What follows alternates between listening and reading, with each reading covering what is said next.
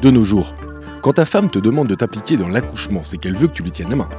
Au XVIe siècle, dans la tribu des Huichols, s'impliquer, c'était se lier les testicules à une corde dont l'autre extrémité était donnée à la maman pour partager la douleur. On vit une belle époque finalement.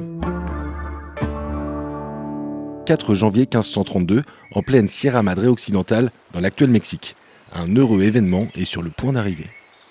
Ah Mais t'étais où Dépêche-toi, c'est le grand jour là, ta femme va accoucher C'est aujourd'hui Ah, c'est formidable Oui, allez, viens, je vais t'attacher les couilles. Quoi oh, oh, merde, c'est vrai. Eh oui, c'est vrai. Tu es l'heureux papa, tu vas partager ce beau moment avec ta femme. Ouais, mais est-ce qu'on est sûr que je suis le père Enfin, n'aie pas peur, on est tous passés par là. Mais t'as pas d'enfant Ne remue pas le couteau dans la plaie. On essaye avec mon mari et ça fonctionne pas. J'en rêverais, moi, de vivre ce genre de moment. Non mais attends, c'est complètement con cette tradition, c'est arriéré même. Avançons un peu.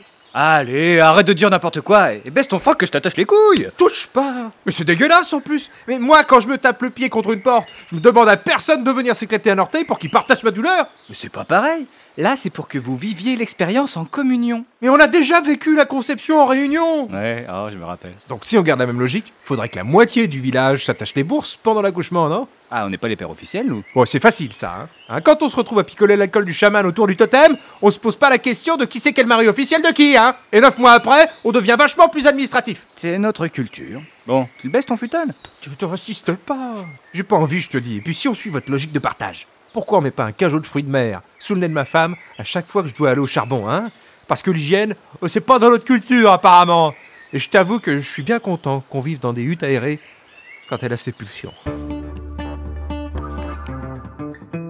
Eh, si tu veux, on peut te filer des plantes hallucinogènes pour pas sentir la douleur.